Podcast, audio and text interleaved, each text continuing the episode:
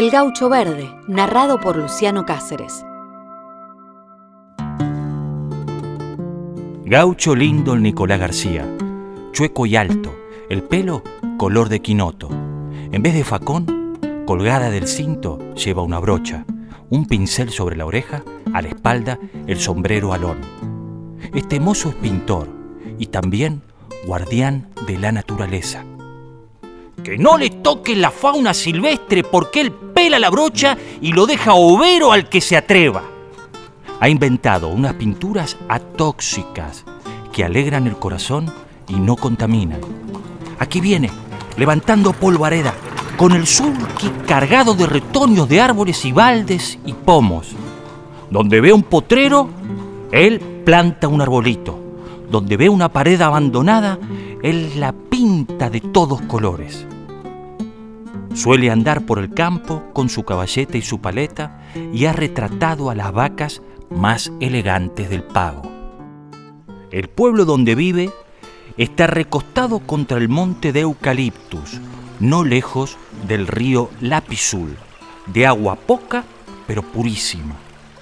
Cuando llega Nicolás, lo recibe su novia La Romina, de a ratos tejedora, de a ratos tecladista de la banda local, el grupo Garbanzo. La china le da un beso medio tristón y él pregunta, ¿qué le anda pasando? Nos van a robar el pueblo, lloriquea la muchacha.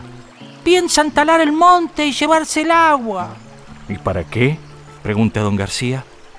Para construir una pista de helicópteros y además alzarse con el río y embotellarlo enterito.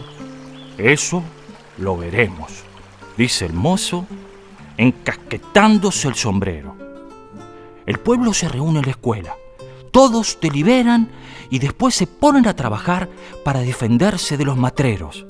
Juntan carteles y diarios, colchones destripados, cortinas viejas y cueros secos, más las pinturas y las anilinas de la romina. Se meten en el monte y disfrazan los árboles de fantasmas o monstruos dientudos. Lo pueblan de tigres y tapires rellenos de estopa. Cuelgan chararás de las ramas y hasta inventan un horrible dinosaurio de cartón. Los chicos del grupo Garbanzo preparan el audio.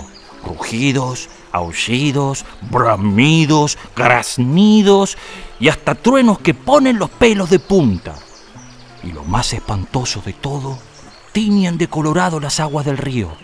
Las piedras, las garzas, los patos parecen de jamón. El espectáculo era impresionante y faltaba el efecto de tormenta que darían los reflectores.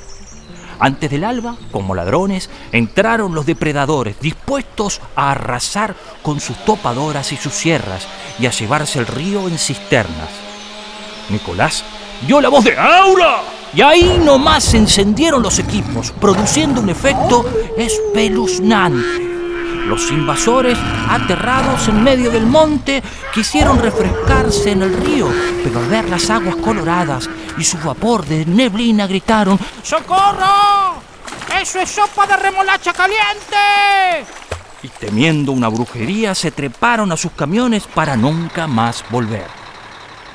La gente del pueblo dejó el monte disfrazado durante unos días por diversión y para tomarle fotos y pronto el río Lapizul volvió a lucir su color plateado.